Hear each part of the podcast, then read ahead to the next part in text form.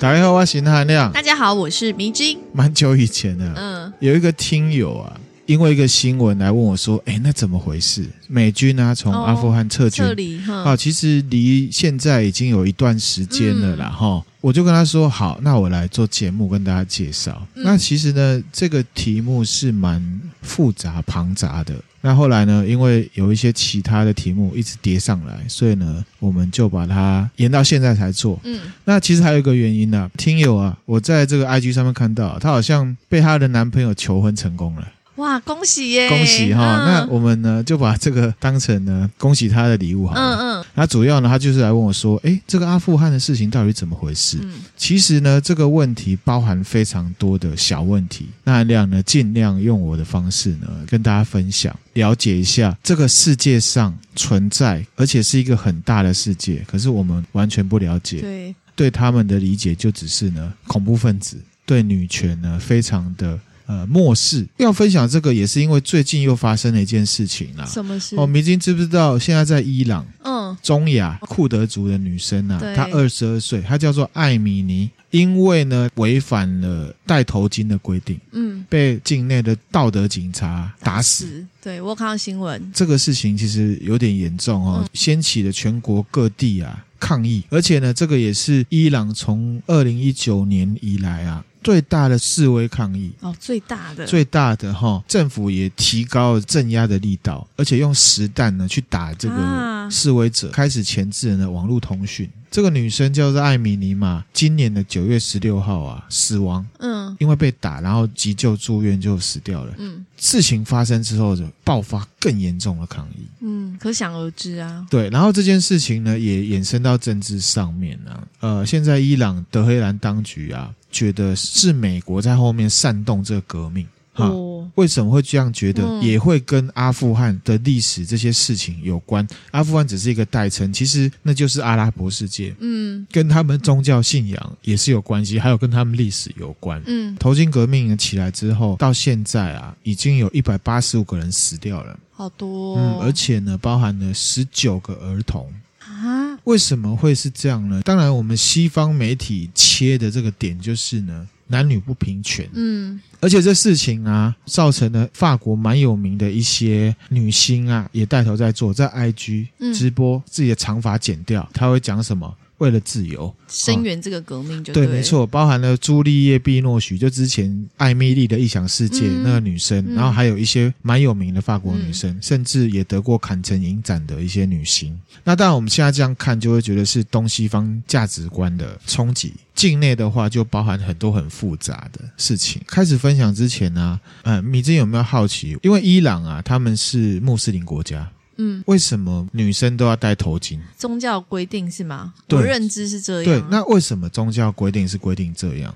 不要让女性的特征露出来吗？啊、呃，我去查了哈，虔诚的穆斯林女性她在网络上分享的嗯资料，嗯、那以他们的看法来讲，其实，在古兰经里面呢、啊，提到一些内容哈，嗯、比方说呢，你对信女们说，叫他们降低视线，遮蔽下身，不要露出首饰，除非你是自然露出的，同时要叫他们用面纱呢挡住胸膛，也不要露出首饰。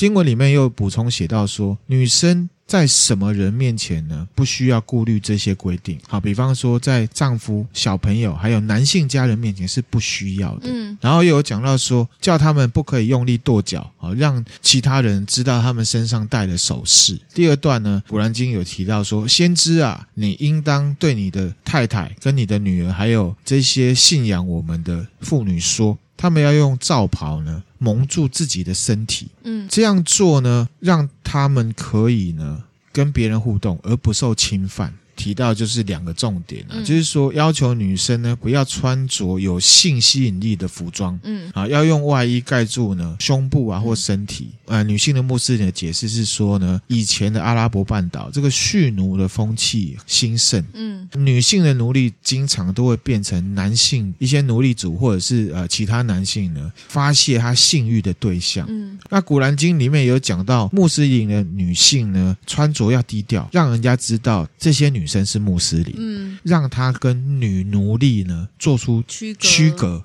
在穆斯林社群里面有一个词。古兰经没有讲到，可是呢，穆斯林社群呢去衍生出来，叫做修体，修体，羞耻的羞，嗯、身体的体，修体呢，就是穆斯林认为呢，我们人体上面不应该露出来的，如果露出来呢，就会被他们认为是羞耻的行为。穆斯林认为女性的修体呢，是脸跟双手以外的所有部分。那事实上，修体也不只针对女性，在穆斯林男性也有羞体的概念。嗯、啊，那男生的羞体是哪里呢？哪里？比方说呢，脚。哦，所以其实男生的穆斯林不像西方世界，或是我们，我们夏天会穿短裤出门，啊，脚就是羞体，生殖器官当然也是，也是这样子啊，只是说男生女生标准是不一样的。古兰经也是有告诫，不管男生女生穿着都要保守。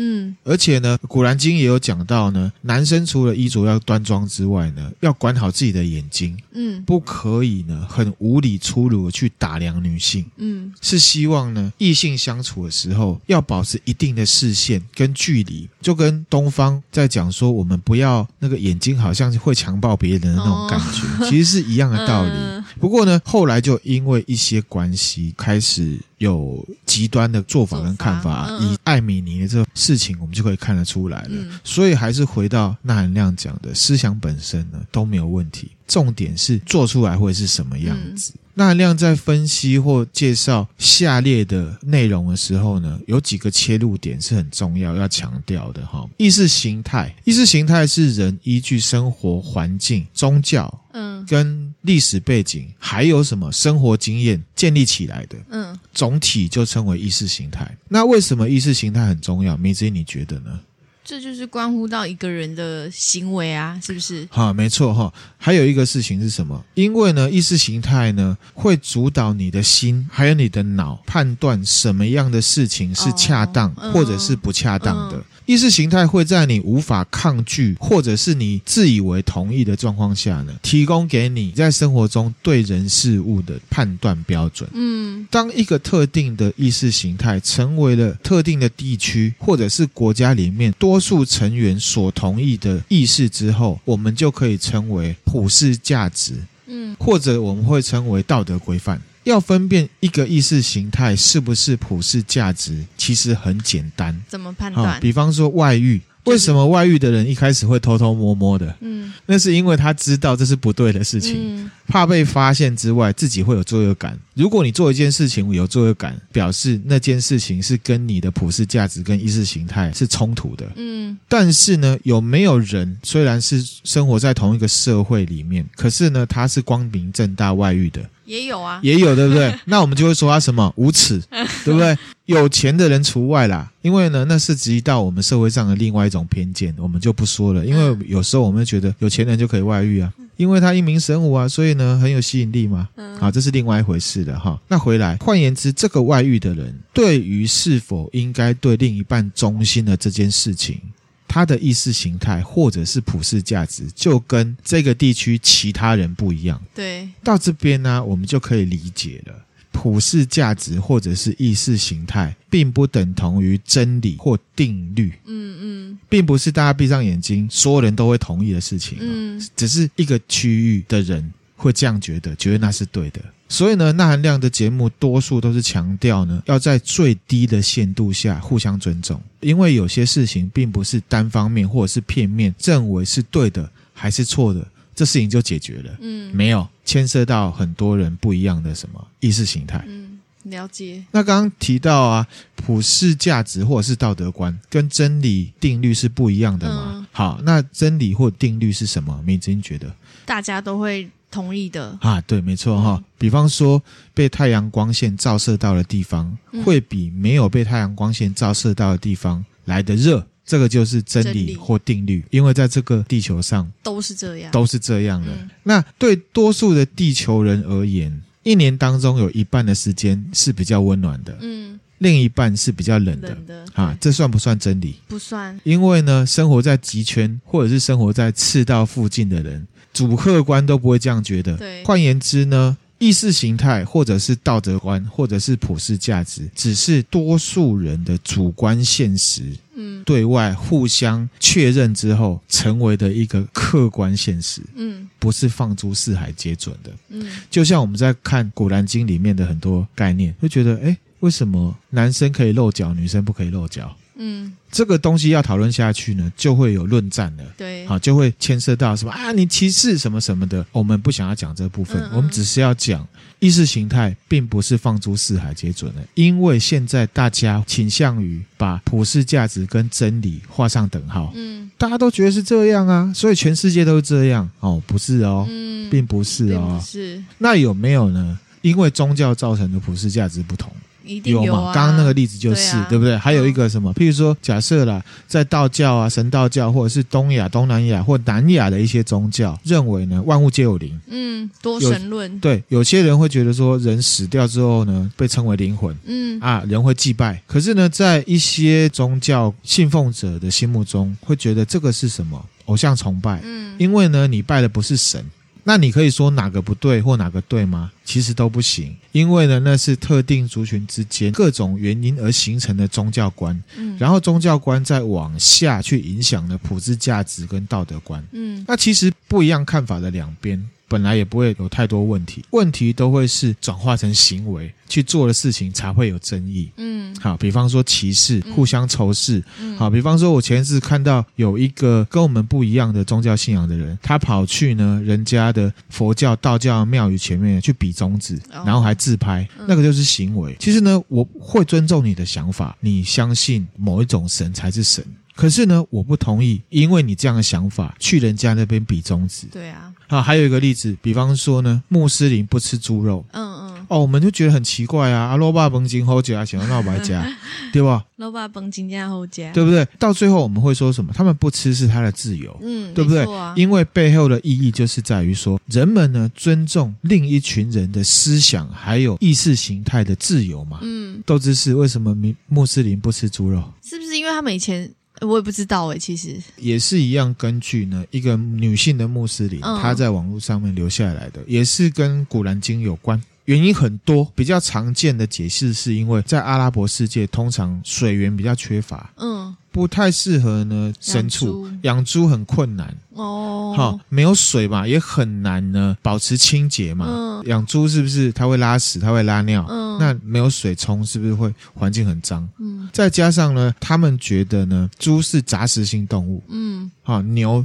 就吃草，对不对？嗯、猪呢会吃肉，会吃肉，也会吃馊水，也会吃什么？所以猪的食物来源复杂，猪肉也比较容易腐败。哦，没有生食的条件，哦、牛肉可以生吃，对被认为呢是不洁的。那因为不洁，所以呢就不吃，就不吃。了解。不吃猪肉之外，他们也不吃很多肉食动物哦。哦，猛禽这些，譬如说狮子、老虎、老鹰、鳄鱼。因为呢，会去抢夺人家，吃人家，性格比较残暴。穆斯林觉得吃他们呢，对身心灵有害，哦，所以也不吃。嗯嗯。那我们也不能说对或不对，就是他们的看法。而且重点是，这个已经变成他们的意识形态了。非穆斯林的人们呢，即便了解之后，没有办法感同身受。可是，在最低的限度下呢，我们也会尊重，因为那是人家的思想跟别人的生活方式。嗯，那以阿米尼这件事情来讲，可以指出来就是什么？暴力就是不对的。对啊，好，暴力绝对是普世价值里面的最大公约数了吧？嗯，好，比方说穆斯林，你觉得伤害别人的动物是不对的，可是呢，你却因为一些事情去伤害，那是不是就有点像是我们《道德经》分享的？本来的目的是那样，可是后来就产生了巧智，嗯，就歪楼了，嗯，也因为思想的关系，某一些特定的穆斯林国家会有宗教警察或者是道德警察，暴力的方式呢来处理这些事情，好，那就有问题了，嗯、对不对？好，那我们就正式开始。好，其实呢，这位听友他是来问我们说，哎，阿富汗那到底怎么回事？问题很大了，哈、嗯，我们就慢慢收敛。现在讲到阿富汗，对台湾人来讲啊，最有关系的就是什么？就是我们常常在 PDD 上面看到有人会说啊，一些特定呢政治倾向的人啊是绿区嘛，塔绿班，嗯嗯，有没有？塔绿班其实就是阿富汗的一个呢组织，嗯，那除了塔利班之外，我们也会带到一个东西，盖达组织，盖盖达组织，盖达组织，嘿，盖达不是机器人那个盖达哈，是一个恐怖组织。听友如果有稍微在看国际新闻呢。一定会知道听过。借由讲这两个组织呢，我们就可以带出来阿富汗这到底是怎么回事。嗯、目前呢，塔利班跟盖达组织呢都已经被联合国定义为呢恐怖组织。哦，两个都是。那这个钠含量有感、啊，因为之前分享过一千零一夜那一集嘛，嗯，准备要 po 一些图给大家。对，里面呢本来就包含了什么伊斯兰国的国旗。嗯，可是因为呢，它被定义成恐怖组织了，贴文呢审不过、哦，他就告诉我说 po 的内容啊涉及恐怖主义。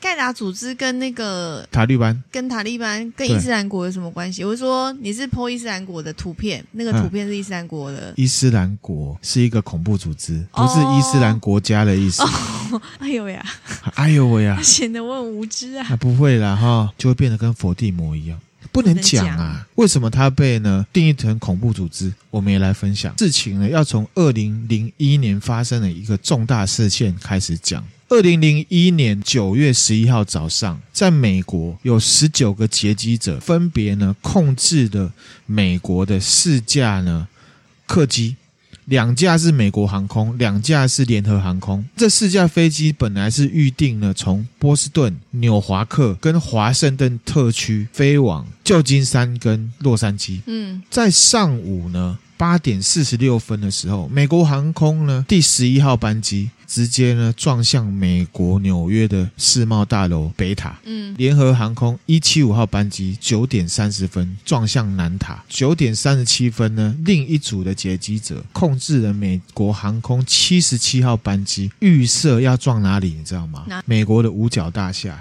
哦，就是美国的国防部。嗯，可是没有成功。嗯。第四步呢，联合航空九十三号班机本来预设要去撞哪里，你知道吗？白宫哦，美国国会大厦或者是白宫哦。最后呢，是因为机上的乘客跟劫机者啊搏斗，坠毁在呢宾州的尚克斯维尔这个附近哦。世贸大楼被飞机袭击之后啊，南塔在上午九点五十九分呢、啊、倒塌，嗯，北塔在大概十点半的时候呢，从上到下直接塌下来，嗯、波及了非常多。非常多下面的一些其他建筑，到了下午五点二十分，北塔上面的一些碎片啊，造成世贸中心旁边的七号大楼也直接倒塌，过程很惨烈，听友可以自己去了解。九一一恐怖攻击，嗯、造成了近三千人死亡，六千人受伤，遍及了九十个国家的公民。哇塞！啊，虽然呢是冲着美国来的。可是实质上的结果是无差别打击，嗯，而且这件事情对美国来讲也是非常严重的一件事情，因为是继一九四一年珍珠港事件之后，美国本土第一次被攻击，嗯嗯，哦，你知道以前打仗我有讲过，美军都是在别人的国家打，对，对，后来呢，美国马上就定义为恐怖攻击，而且他们也找出了幕后幕后主使者叫做呢哈利德谢赫穆罕默德，二零零一年的时候他三十六岁。他是出生在科威特巴基斯坦籍，这图我会分享给大家哈。美国呢北卡罗来纳州的农业技术大学毕业的，嗯，八零年代在阿富汗打仗，盖达组织的成员，嗯，盖达组织是什么哈？为什么会成立？我等一下会来分享。就被美国军事委员会啊指控了有战争罪、谋杀罪，其实现在还没有判哦，已经关很久了，二十几年他还在关。好，那为什么是这样呢？大家可以思考，我这边就不多说。那总之呢，这是一件呢自杀式的恐怖攻击。嗯，当时事情发生的时候，一开始没有找到凶手，可是呢，在美国的民众这边就已经有民意出现了。美国民众有一些人认为这个是伊斯兰教徒呢做的。至于是为什么一样哈，大家自己思考哈。钠含量觉得这件事情的前因很多，是谁造成的，我们也不晓得。我们不是美国人，也不是伊斯兰教徒穆斯林，所以很难用有代表性的身份呢来下定义。嗯嗯。好，九一一这件事情而言，最低限度下跟艾米尼的事情是一样的，它是暴力攻击事件，杀死了很多人，绝对是错误的，也是犯罪行为。嗯，讲到。暴力啦，那含量也要分享哈。除了眼睛看得到的暴力之外呢，还有另外一种只有心才感觉得到的暴力，比方说什么言语暴力，嗯，煤气灯，嗯，还有什么歧视，嗯，这些都是暴力。如果以犯罪行为来比喻的话，就是蓝领犯罪跟白领犯罪的差别。好，迷之音知道什么是蓝领犯罪，什么是白领犯罪吗？知道，知道，嗯，大概是怎么样？白领犯罪应该就是比较经济面的犯罪，是吗？也可以这样说啦，可是比较精确的讲啊，这边豆知识分享给大家哈。嗯、白领跟蓝领呢，它同样是西方用语，英文来的，嗯、对阶级的分别。嗯，嗯对。白领呢，形容的是比较少劳力活动的工作者。嗯嗯。嗯而且呢，在公司或者是这盈利团体里面呢，他的位阶通常比较高。嗯。而且呢，薪水比较多。在所有的团体里面，这个领导者不管他原本是什么领的，最后都会是白领。嗯。因为他是领导者，他就是白领。嗯、那反之呢，蓝领呢，他是从事呢劳力工作，社会位阶比较低，薪水跟生活条件都比较差的工作者，嗯，就是蓝领。那社会上会用蓝领跟白领后面加上一些犯罪的字样，来形容呢两种不同的犯罪事件特征跟本质。嗯，好，比方说蓝领犯罪像什么杀人、抢劫、强暴、绑架、恐吓。都被比较不科学的称为蓝领犯罪。传统来看，这样子的事情，犯罪者通常都是蓝领阶级。嗯，那白领犯罪就不一样了阿。明子英讲的也差不多哈，就是说经济类的，洗钱、诈骗、诈欺、行贿、收贿，或者是操纵股票市场这样子的犯罪呢，通常都是白领阶级的人来做，所以我们称为呢白领犯罪。可是也不是所有的犯罪都是这样分的。嗯，好，比方说酒驾。哦，对，这是白蓝领都会的。大家要了解哦，这边特别说哈，酒驾是犯罪行为哦，嗯，是会被公诉的哦，嗯嗯、所以大家不要酒驾。嗯，好，那一般而言呢，蓝领犯罪通常呢刑责很重，而且呢人神共愤。嗯，为什么？因为有杀人呐、啊。啊因为呢，像纳含亮这样的市井小民儿来看的话，刀子就插在一个人身上，哦嗯、然后呢，那个人很惨，或者是强暴啊，那女生哇被撕的乱七八糟，超可怜的，对不对？因为有画面，所以呢比较耸动，可以挑起呢情绪。嗯，比方说呢，我们要讨论是否要废死，通常都是针对蓝领的犯罪事件来讨论的嘛。对啦，是。但是白领犯罪其实影响到更多人。而且是滴水穿石的，滴水穿石，没错。民众比较无感，所以呢，对这个犯罪的人比较没有那么恨嘛。嗯，有时呢，甚至会反过来觉得说，哇，原来这样也可以啊！啊，白领犯罪的人他都好聪明哦，然后会帮他贴上一些英雄主义的标签，嗯、比方说，那含亮啊，跟明星之前去花莲玩嘛。啊，民宿里面呢，明之音的弟弟在看什么？决胜二十一点，嗯嗯，电影嘛，嗯，好，真人真事改编，就讲说是一个 MIT 的学生，他要去呢拉斯维加斯算牌，嗯，啊，算牌是诈赌哦，嗯，在台湾呢也算是诈欺罪。可是我们会觉得什么？他好厉害哦，他好聪明哦，算得出来，好棒哦，我们希望他可以成功。可是其实呢，他是犯罪，嗯，然后呢，剧情里面呢，这个男主角啊，他被赌场的维士呢抓了，抓到，被他打。嗯，好，我们就会觉得哦，这些维士凶神恶煞，怎么可以打人啊？嗯、可是其实呢，他们都是犯罪。嗯，啊、可是呢，我们会觉得白领犯罪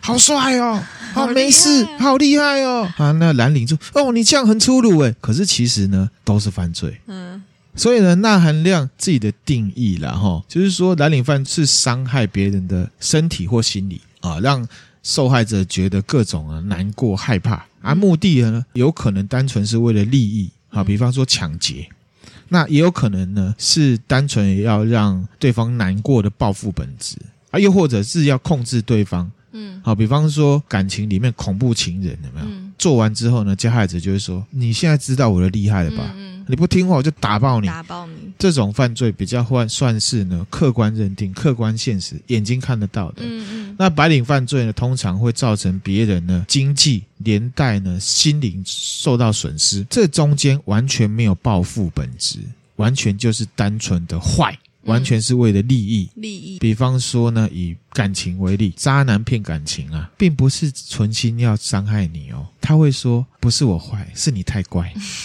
啊，甚至有些人旁人看了啊。就会觉得啊，你受害人自己傻啦，自己活该啦。他那么帅，你那么丑，你怎么可能他会喜欢你？你自己被骗了，你活该。会不会有人这样讲？也是会有啦，会有这种就是这种就是白领犯罪。嗯、所以呢，白领犯罪通常比较偏主观认定，嗯，只有受害人最有感，旁人呢不一定，用心才感觉得到。嗯、我们之前分享的邪教，通常都是先白领犯罪，对，然后呢进阶到。蓝领犯罪，犯罪啊，就所以呢，邪教呢这种都是白领混合蓝领的综合性犯罪。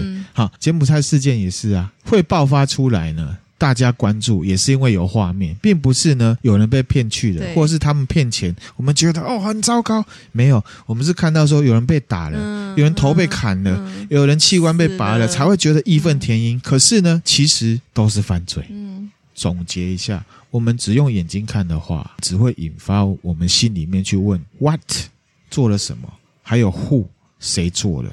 可是如果我们用心去感受的话，就会引发你去想 “why” 为什么，还有 “how” 怎么做的。白领跟蓝领都是严重的犯罪，都是犯罪。好，所以这边建议听友要心眼并用，嗯、问 “who”、“what”、“how” 会有坏都一并了解一下，嗯，给自己一个判断，产生自己的想法。就不会被带风向，嗯，然后你就可以更广泛的呢去关心这个世界。那回来哈，那个我们来讲这个九一一事件，嗯，那让自己觉得在最低的限度下，这些恐怖组织是用蓝领犯罪的方式报复对方。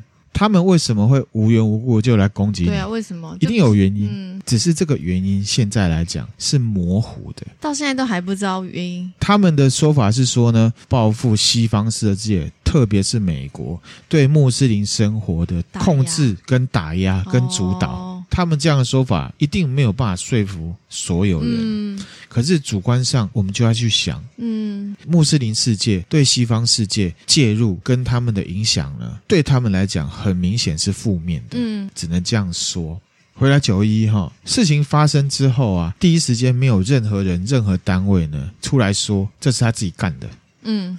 今天流氓呢去你们家泼了一个漆，或者是弄一个东西，他一定要让你知道是我干的，嗯，你才会害怕嘛。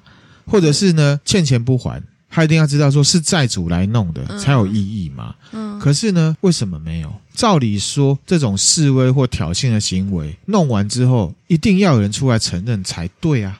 嗯，啊，当然还有一种啊，就是说黑道有没有他找一个小弟去干了这件事情，寻求断点。对，好，所以才会没有人承认嘛，对不对？对美国政府而言，定义为后者，一定有人找了人出来，嗯，哦，弄了，然后呢，寻求断点。不过，只有一个组织呢，他们有公开赞扬，觉得干得好，哦，就是盖达组织。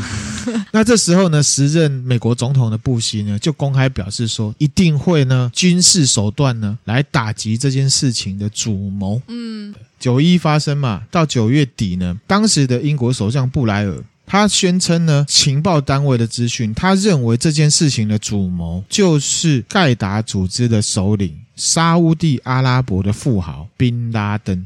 嗯，对，我刚刚正在想说，嗯，我怎么印象中是宾拉登？可是你前面讲的说被关起来那个人又不是这个人，那个人是实际上执行的人。哦，被关起来那个是实际执行的人，只是实际执行的人。哦就是中人、上人、下人嘛，他等于是中人。中人。美国跟英国认为上人呢是宾拉登。正式来介绍宾拉登跟盖达组织。好，本名呢中翻呢是奥萨马宾穆罕默德宾阿瓦德宾拉登。好长哦。大家会叫他宾拉登，是基于呢英文姓名的翻译方式。嗯嗯嗯。他的名字如果照意思去翻成中文呢？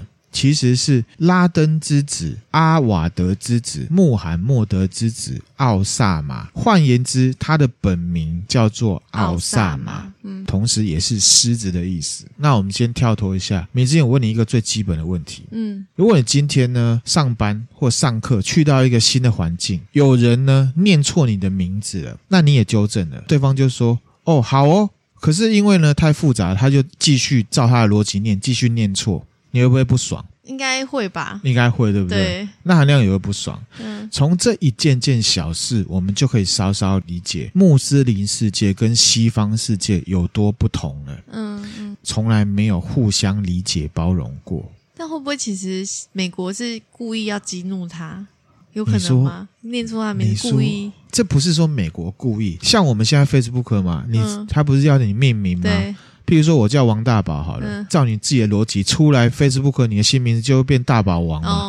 哦哦，是这种道理吗？或者是西方世界，他们就是用他们的逻辑来套所有的事情嘛？啊，只是我们可能比较驯化，或者是我们比较呃，你要说好听，是我们比较有包容力，随和，啊，就 OK，大宝王就大宝王吧。有的人可能因为宗教的关系，念错名字是一件很严重的事情，也说不定。说不回到这个事情上面啊，所以西方世界跟穆斯林世界自古以来的历史还有宗教。一个是基督信仰，一个是穆斯林，他们本来原本就有什么宗教战争嘛？对，对，对，本来就有宗教战争。对，好，所以呢，一直搅，一直搅，从古到今，从大到小。都是完全不一样的。你不要说他们是平行，嗯、他们连平行都不是。嗯、所以呢，我们就可以理解为什么我们的世界认知他们是恐怖分子。嗯、可是，在他们的世界却会认为什么？西方列强是侵略者。哦，侵略不只是真的拿枪来侵略，也包含了文化侵略。好，回到这个奥萨马本身，我们现在都叫他奥萨马哈。嗯、奥萨马他是出生在呢西元一九五七年。一九五七年，死于呢西元二零一一年。嗯，当时的总美国总统奥巴马，哈、哦、说宣称呢，他出动了海豹部队在巴基斯坦啊击毙了奥萨马。好、哦，他死的时候呢五十四岁。好，这个奥萨马他本来呢是沙乌地阿拉伯的国民，家里呢是非常非常有钱的，从事呢建筑业。哦，非常有钱。爸爸是创办人。嗯，那爸爸因为他是穆斯林嘛。又有钱，所以他有五十五个孩子。奥萨玛排名第十七。长大之后的奥萨玛，他身高呢一百九十五公分，而且他长相算清秀，好高哦，属于高富帅。嗯，他不止高富帅哦，他学历也不错，毕业于呢沙乌地阿拉伯的呢阿卜杜拉大学，嗯，土木工程学士，而且他还另外修了经济学、工商管理。还有什么公共行政知识渊博？那毕业之后，他就在家族企业里面呢当工程师。嗯，然后爸爸过世之后，他继承了非常大笔的遗产。如果他不是被贴成恐怖分子，你会觉得他是一个高富帅啊，对啊，超级就是韩国里面那个撒浪嘿。所以呢，意识形态很重要嘛。他呢是属于伊斯兰教义里面呢多数的逊尼派。嗯，逊尼派。可是呢，其实逊尼派里面呢又分很多派别。嗯，他呢属于瓦哈比派。嗯，基本教义派的那一类的。但是呢，要说他个人本身很基本教义，那也不太公平。因为事实上呢，出生成长的沙乌地阿拉伯，从古代到现代到前一阵子。他们的王室都是伊斯兰教里面呢，逊尼派里面的瓦哈比派，国王就是这一派的。嗯，沙乌地阿拉伯建国就是依据瓦哈比主义来建国的。嗯，好，那我们简单讲一下瓦哈比主义，同样是一种意识形态，逊尼派教徒。跟一个，我们就简称他为瓦哈比的阿拉伯学者，在十八世纪针对呢伊斯兰教义呢复兴运动而产生出来的想法，简言之呢，就是希望伊斯兰教徒可以回归到古兰经的本质，因为其实宗教出去之后，就会有一大堆有的没有形式比本质重要的，对不对？那这个瓦哈比主义，他希望可以回到古兰经的本质，回到原本教义，主张呢宗教复兴。除一些呢，发扬之后，过一段时间会衍生出很多民间信仰。他们觉得那些民间信仰都不是重点。第一个要回到穆罕默德，也就是他们先知嘛的时代，一切呢以古兰经为依归。第二个呢要净化信仰，严格推行呢一神论。嗯。第三个反对呢异端行为。异端行为包含什么呢？第一个世俗化，还有什么圣人崇拜。圣木崇拜，他们也会排斥其他的伊斯兰派别，比方说什叶派，像伊朗，他们就是什叶派的。嗯、依据教义呢，日常生活里面不能听音乐，也不能跳舞，这些都是禁忌。哈至于为什么，大家可以深入。如果我们要讲瓦哈比主义，可能就是一集的。那第四个呢？他们要使用呢伊斯兰教法。哈，什么是伊斯兰教法呢？依据古兰经教义定出来的法律，它就要政教合一的啊。他们本来就是政教合一。这样子的状况对台湾人而言就很奇怪嘛。台湾人而言呢、啊，社会生活的准则是什么？情理法嘛。嗯。最低的限度规范是会由法律来规定。对。法律对大家是很重要的。对。可是我们现在也仔细去想，回归到原点，我们当初制定法律的时候，依据的是什么？其实还是回到我们这个社会的价值观。意识形态、信仰、嗯，宗教观，还有什么？意识形态，那对瓦哈比主义而言呢？古兰经就是他们唯一信奉，就是他们的意识形态。嗯、所以呢，他们看法也其实差不多，只是他们的思想跟我们不一样，可是方向性是一样的。嗯、他们认为呢，用来制定法律的依据就是古兰经。古兰经。换言之呢，它比起我们中华民国更明显是政教合一的国家。嗯，好，这样子好不好想象？很好想象啊！再举一个例子哈，伊斯兰教为国教的国家，他们通常呢遵循一种法律，叫做呢沙里亚法，这个也是跟他们穆斯林有关的哈。依据沙里亚法来讲的话，他们可以娶四个正妻，四个正妻，然后呢妾的话没有限制哦。这个沙里亚法就是依据古兰经教义所设定的法律。那当然我们会觉得安内甘丢。可是呢，回归到原点，丢不丢哈？我们自己讲不丢啦。可是我要去跟他们讲利不丢，那个就有问题了，因为我们的意识形态不一样。嗯嗯，所以他们现在国家里面是可以取四个正妻，符不符合实际状况？这不晓得，会不会会被一些人变成是一个利用的方式？就像我刚刚讲的，他们只是冲突，没有互相影响跟交流。嗯嗯，就会变仇视。第五个是什么？他们要摧毁的黑石跟呢白克尔这两个东西，其实蛮有传说色彩的，可以讲成是都市传说。它是物品吗？物品，目的呢？原则上还是要消灭呢偶像崇拜。嗯，嗯，譬如说我们之前有分享过摩门教，不是他们有另外一个先知跳出来，然后就另外变成另外一个教了。嗯，嗯，他们不想要这样，他们要回归原本的古兰经。那第六个，这也是对所有人影响最大的。基于上述的这几个大原则，要对所谓的异端跟异教徒进行什么圣战，以伊斯兰之名呢征服世界。根据第六条呢，伊斯兰教里面的逊尼瓦哈比派被看成是基本教义，而且呢排他性非常高。嗯，刚才也提到瓦哈比主义呢是在逊尼派下面的一种源流思想。二零二零年底啊，全球人口推估会有八十亿，穆斯林呢人口有十六亿以上。占了将近四分之一，对，当中逊尼派占穆斯林总数的呢百分之八十五到九十，嗯，什叶派呢占百分之十。当然，并不是说所有的逊尼派穆斯林都是瓦哈比主义，嗯，只是要说以人数跟占比而言，瓦哈比主义不是什么少数的意识形态。后面比较严重的状况就是说，他们的圣战对象不只是西方世界的宗教信仰，还有生活方式，也会呢针对其他的穆斯林教派。换言之，除了打击西方的文化、政治、帝国主义之外，穆斯林之间呢也会内战，在我们看来固然不可思议，可是其实其他的宗教也有类似的行为嘛。像我刚刚举的那个例子，你跑去人家庙里前面比中指，这个行为再放大，也跟瓦哈比具体做法差不多了。对，只是说你刚刚举例那个跑到人家庙里面去比中指，那个是少数，可是现在听起来哦、oh,，no 这个是多数，我感觉也不在少数啊。那我觉得穆斯林他这样子的这个。瓦哈比派这样子，第六点蛮可怕的耶。你刚刚讲说全球有十六亿人口，所以这十六亿人口大概都有这种想法，就是他们想。哎，不是的，我我刚刚有讲啊，十六亿是穆斯林，对，里面八成五到九成呢是逊尼派。可是呢，我也不敢说逊尼派里面所有人都是瓦哈比，只是说。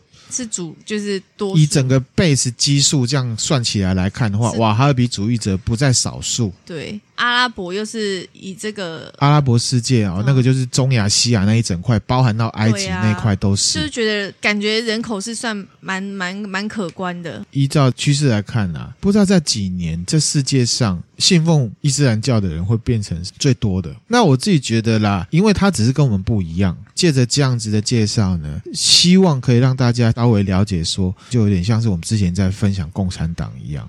重点是执行的人到底他因为什么事情变得暴跳如雷？这世界上除了疯子之外，并没有任何一个人天生就是暴跳如雷，一定有什么原因？一定有什么原因？那原因要听友纳米呢自己去找。那我们继续哈，讲到这个瓦哈比主义呢，那亮自己是觉得，然后如果真心认为自己的思想是对的。你要用什么样的方式来传达才有办法让人家了解。就是用自己去，嗯，对啊，应该是要。因为其实如果你用九一这样趴下去，大家只会聚焦在你攻击别人，攻击别人，然后很多人死掉了，哦，就像是泰德卡辛斯基一样嘛。嗯只有少数的人会真的去研究他心里在想什么。没错，奉行瓦哈比主义的地区呢，就是阿拉伯半岛，就是我们讲的西亚啦，就是以前分享苏美文明的发源地，嗯嗯、同时呢，也是伊斯兰教创造者呢穆罕默德的诞生地。里面的国家有巴林、阿曼、沙地阿拉伯。阿联、也门、卡达、科威特，听起来是不是呢？都超级陌生的。可是他们有石油，他们石油很出名啊。知道他们有石油，可是你知道他们心里面想什么吗？你知道？对了，我知道他们沙乌地阿拉伯有石油啊，有王子啊，有杜拜啊。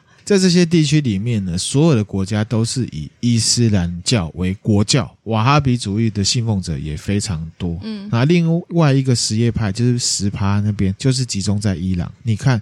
连伊朗那边都有宗教警察了，那瓦哈比更激进，那你就可以想，那会是什么样的状况啊？嗯嗯、除了阿拉伯半岛之外，奉行瓦哈比主义还有什么？埃及哦，埃及，埃及也有哈，苏丹、利比亚、奈及利亚已经到非洲了，嗯、还有印度，还有少部分的印尼，包含中国在内，有一些穆斯林信徒也是瓦哈比主义的。在我们看来不好想象的事情，在那个广大的阿拉伯世界里面是真理。或者是意识形态啊，嗯、那韩亮认为是意识形态啦，因为如果是真理的话，他们就不会内战。对，我们现在回到盖达组织，盖达组织呢，新加坡翻为盖伊达组织，中国大陆翻为基地组织，是奥萨马呢在一九八八年左右成立的伊斯兰军事组织。其实除了九一一之外，他还有做其他很多很多的攻击。还有很多的这个渗透，因为他希望他们的宗教思想还有他们主义在其他国家也可以发扬起来，做法跟共产主义都一样。奥萨马死掉之后，他的二当家在二零二二年呢也被击毙了，美军用无人机把他击毙了。嗯，那现在呢，盖达组织的领导者有可能是奥萨马的儿子，有可能，有可能推测啊，叫做哈姆萨。这图都会分享给大家，他长得呢也是呢蛮高富帅，蛮清秀的。哦，好，这个是二当家，他已经死了啊。这个是奥萨马。奥萨马。好，那讲一下这个二当家哈。这个二当家呢，叫做呢扎瓦西里，他跟奥萨马一样，家世背景很好，他是埃及人。嗯，好，他出生在开罗，爸爸是教授，外公是开罗大学的校长，嗯，开罗大学医学系的硕士。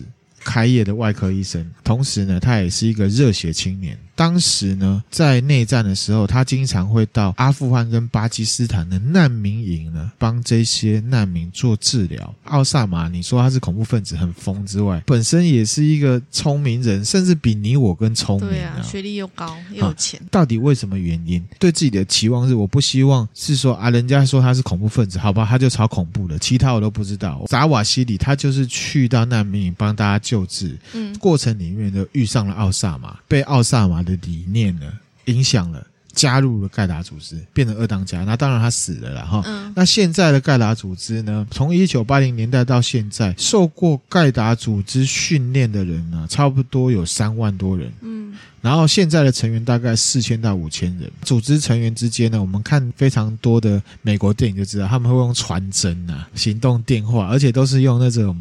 不是 iPhone 那种手机，有没有？智慧型啊，就这样打，然后去互相的沟通，然后协调世界各地的支持者，会对外放新闻或者是什么，就蒙着脸，然后在一个镜头前面，然后画质都很差，然后呢讲一些很呛的话，哈。这个是确实是盖达组织的一个一个呈呈现的方式。嗯、盖达组织在全世界都有其他的分支哦，不只有在阿富汗或者是巴基斯坦这个地方啊、哦，像黎巴嫩、埃及、利比亚、也门、叙利亚、伊拉克、菲律宾、伊索比亚，还有之前呢、啊，不是有那个车臣他们在打吗？啊、哦，这俄罗斯那边他们会打起来，也是跟盖达组织有关系哦。啊，这个奥萨马他是一九八八年成立了之后。他就跟其他的当地的一些组织呢合作，分布在各个地方。那他们做了什么事情呢？因为篇幅很长，我就不分享了哈。他杀了一些人，譬如说去杀谋杀约旦的王储，九一一也门的爆炸案，他们也曾经去刺杀这个路望堡路二世美军空军公寓的爆炸案，开罗外国游客汽车爆炸案。现在所知的盖达组织呢，在全世界各国有二十个以上。最近讨论很多的 ISIS 就是伊斯兰国，真的哦，真的，我只知道 ISIS 是一个恐怖组织，但我不知道就是你讲的那个，就是伊斯兰国，不是 IRIS 哦，是 ISIS 啊，IS IS ISIS 本来是盖达组织的伊拉克分部，是哦，因为闹不和，理念不合，脱离之后它壮大了。不论呢是盖达组织也好，伊斯兰国也好，或者是塔利班也好，他们的行为都称为圣战。虽然他们彼此又内战又分裂了哈。好，那什么是圣战？刚刚其实大概有讲到，就是说依据伊斯兰的信仰衍生出来思想。说实在的哈，已经有被一些比较激进的人、比较极端的人呢拿来呢过度解释。我们还是强调本身思想都没有问题，也没有人应该为自己的思想道歉。重点在行为。那我们呢，细细介绍一下什么是圣战。伊斯兰的信仰当中，圣战分三层。第一个呢是最高一层，就是呢内心的圣战，或称为伟大圣战，就是要求教徒呢针对古兰经的信仰，摒除外界对这些信仰跟教条的质疑。嗯，进一步呢是要求自己从自己的灵魂当中呢清除很多不必要的欲望，进行呢更高品德的修行。譬如说，不要有太多物欲，为大家服务，保持清净。第二层是什么？嘴巴或舌头的圣战。譬如说，网络上有人来呛这个伊斯兰的古兰经的时候，如果是伊斯兰信徒，你就要上去勇敢的跟他说，其实不是这样，其实不是那样，就会变比战嘛。可是，在现在网络社社会一样很难。其实刚刚也有分享过了，非常多的人没有办法就事论事。在他们穆斯林的信徒来讲，第二层的圣战就是笔战跟舌战。你有误会，我就要讲清楚，古兰经其实是怎么样怎么样。他要讲得清楚，所以他必须要很遵从这个古兰经。第三层就是最底层的圣战，剑的圣战，在自己生命受威胁的状况下，为自我防卫而进行的圣战。所以，为什么我会说这个圣战被极端人士去超译了、解释了？因为最底层的圣战指的是在自己生命受威胁的情况下，自我防卫而进行的圣战。嗯，所以其实有一些恐怖组织是曲解的。刚刚讲到盖达组织成立是一九八零年代，明志，我想要问一下，所有的事情，所有东西成立都会有一个目的。盖达组织成立是什么目的？你要发扬光大他们宗教啊？不是，不是，那他成立干嘛？是，是要打苏阿战争。苏阿战争。对，二战之后啊，美苏两国为首的两大势力在各国、世界各国进行什么冷战？冷战之前有介绍过，就是试一下打，然后后面叫小弟，对不对？对对对，那时候就是这样子哈。那他们冷战的目的就是要防止对方的意识形态呢。共产主义而言，二战之后，亚洲的越南、柬埔寨、斯里兰卡、北韩、中国还有其他地方都建立了共产政权嘛。嗯、我们之前共产党第二、第三集有分享到，中国就是苏联他们扶植起来的嘛。在我们更不熟悉的亚洲地区，也就是阿富汗呢，也是一样。嗯，共产主义他们在世界各地各国会发扬起来，有一个共同点，这些地区都是什么？相对落后，内部的人呢存有矛盾。嗯，还有什么？他们会内战。嗯，中国也是啊。